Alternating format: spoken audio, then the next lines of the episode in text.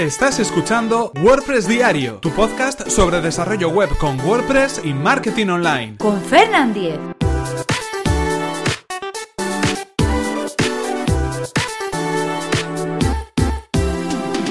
Lunes 4 de septiembre de 2017. ¿Qué es un framework para WordPress? Hola, ¿qué tal? Comenzamos con un nuevo episodio de WordPress Diario, donde hoy vamos a hablar acerca de los frameworks para WordPress y vamos a explicar en qué consiste esto de un framework, en qué consisten los frameworks para WordPress y cómo nos pueden ayudar a desarrollar nuestros temas para WordPress. Pero antes recordaros que este episodio está patrocinado por Web Empresa, servicio de alojamiento web especializado en WordPress. En Web Empresa disponen de servidores optimizados para que nuestro sitio web cargue a la mayor velocidad, actualizan sus reglas de seguridad especiales para WordPress a diario y además, si tienes tu web en otro proveedor no hay ningún problema, puesto que el traslado del hosting es gratuito y sin cortes en el servicio. Así que si queréis conocer más sobre el servicio de hosting de Web Empresa, que además recomendamos desde aquí, tenéis toda la información en webempresa.com barra Fernan, así podrán saber que vais de mi parte y podréis conseguir un 20% de descuento en sus servicios. Y ahora sí, continuamos con el tema que nos ocupa hoy, los frameworks para WordPress. ¿En qué consiste un framework? ¿Qué es esto de un framework? Que seguramente en alguna ocasión lo hayáis podido escuchar, lo hayáis podido eh, bien oír en otro podcast, o bien escuchar en un blog, o bien haberlo leído en cualquier artículo de Internet. Bueno, en concreto, un framework, eh, como sí, por definición, es un conjunto de herramientas, un conjunto de código que nos permite, bajo otra tecnología, agilizar nuestros procesos. Es un conjunto de funciones, un conjunto de acciones, como decimos, un conjunto de scripts y de código que, de alguna manera, si el desarrollador o el grupo de desarrolladores ha visto que bajo otra tecnología se suelen utilizar habitualmente, lo ha recopilado, lo ha unido en un en una sola base, en un solo grupo de código, y bueno, pues se puede implementar para poder agilizar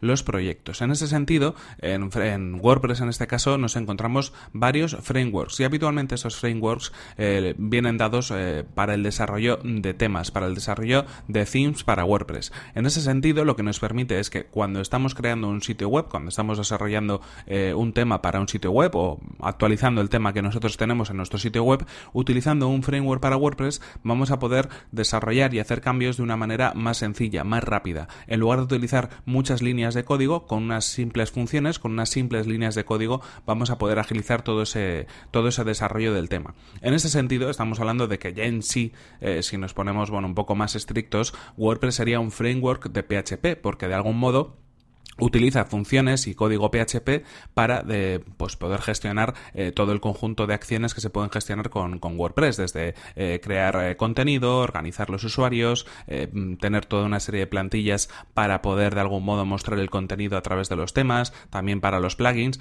en ese sentido, cuando hablamos de frameworks para WordPress, estamos hablando realmente de un framework sobre un framework. Al final estamos hablando en general de PHP y en este sentido, bueno, hay que ser un poco más meticulosos en cuanto a la definición eh, cuando hablamos de frameworks, ¿qué es lo que podemos conseguir con estos frameworks? En efecto, como ya hemos comentado, una de las principales ventajas es que vamos a poder eh, desarrollar más fácilmente utilizar un framework para WordPress nos puede eh, permitir reducir más el tiempo de desarrollo porque de algún modo pues ese conjunto de acciones eh, que son repetidas que se utilizan muchas veces las vamos a poder tener integradas en ese framework o declararlas simplemente o utilizarlas con muy pocas líneas de código. También es cierto que estos frameworks habitualmente eh, en algunas ocasiones vienen con, un desarrollo por detrás de, de un equipo de un equipo de desarrolladores, en otras ocasiones son de código abierto, así que pueden tener, bueno, pues una evolución constante gracias a la comunidad, si es un proyecto de código abierto, o gracias a esa empresa que lo soporta, ¿no? Porque cada vez eh, pueden mejorar tanto errores de seguridad que pueda tener, como incluir nuevas funcionalidades. Por otro lado, también entendemos que en muchos frameworks eh, nos vamos a encontrar eh, código de calidad por ese mismo motivo, porque de algún modo, pues eh, las personas que están detrás están tratando de soportar toda esa información, de, hacerla cada vez mejor y de, bueno, pues optimizar al máximo el rendimiento de ese código. Por supuesto, en ese sentido entran las actualizaciones. Un framework también tendría que tener su serie de actualizaciones habituales para poder ver que realmente hay un desarrollo y un soporte por detrás. ¿Qué problemas o qué inconvenientes nos podemos encontrar?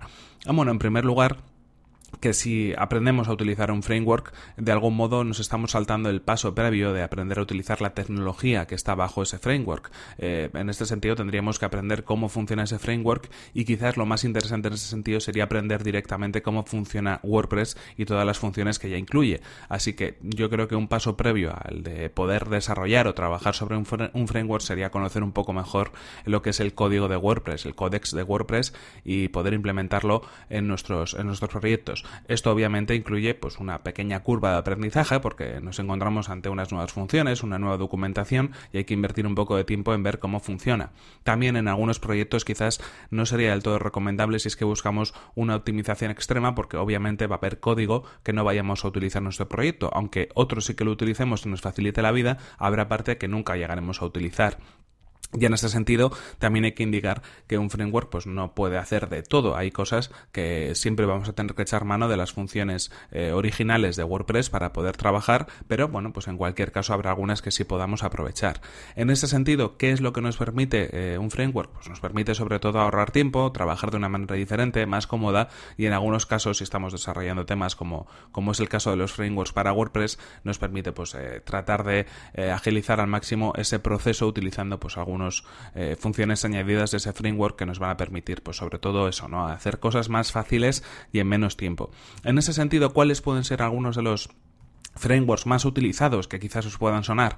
Bueno, uno de los que más se utiliza y de los que tiene más cuota de mercado es Genesis Framework. Eh, seguramente lo conozcáis porque la verdad es que está muy de moda. Yo personalmente lo utilizo en muchos de mis proyectos y además vamos a dedicar los siguientes episodios eh, de WordPress a hablar un poco más sobre este framework, sobre Genesis Framework, porque creo que de todos es el que más nos puede ayudar a la hora de desarrollar nuestros sitios web, nuestros temas. Pero también hay otros muy interesantes, muy conocidos, como puede ser, por ejemplo, el framework de o como puede ser, por ejemplo, Headway, o como puede ser, por ejemplo, Gantry. Eh, en cualquier caso, os dejo en las notas del programa un listado a todos estos frameworks para WordPress, frameworks para desarrollar temas, como decimos, para WordPress, para que les echéis un vistazo y también podáis eh, ver un poco su funcionamiento, qué nos ofrecen o de algún modo qué ventajas tienen unos sobre otros. Eh, como decimos, dedicaremos los siguientes episodios de WordPress diario en semanas posteriores a hablar de Genesis Framework y a hablar un poquito más de los frameworks porque yo creo que de algún modo nos van a poder servir a comprender un poco mejor el funcionamiento de WordPress y también a poder realizar algunas cosas eh, nuestros temas de WordPress de una manera más sencilla, de una manera más ágil y de algún modo, pues bueno, seguir avanzando en este conocimiento que vamos poco a poco compartiendo eh, semana tras semana en este podcast, en WordPress eh, diario. En cualquier caso, esto ha sido todo por hoy. Aquí se nos acaba el tiempo y aquí terminamos este episodio 291 de WordPress diario. A ver, antes recordaros que este episodio está patrocinado por Web Empresa, servicio de alojamiento web en WordPress. En Web Empresa disponen de servidores optimizados para que nuestro sitio web cargue a la mayor velocidad Actualizan sus reglas de seguridad especiales para WordPress a diario y además si tienes tu web en otro proveedor no hay ningún problema puesto que el traslado del hosting es gratuito y sin cortes en el servicio. Así que si queréis conocer más sobre el servicio de hosting de Web Empresa, que además recomendamos desde aquí, tenéis toda la información en webempresa.com barra Fernan, así podrán saber que vais de mi parte y podréis conseguir un 20% de descuento en sus servicios. Y recordad que si queréis poneros en contacto conmigo podéis hacerlo a través de mi correo electrónico fernan.fernan.com.es o desde mi cuenta de Twitter que es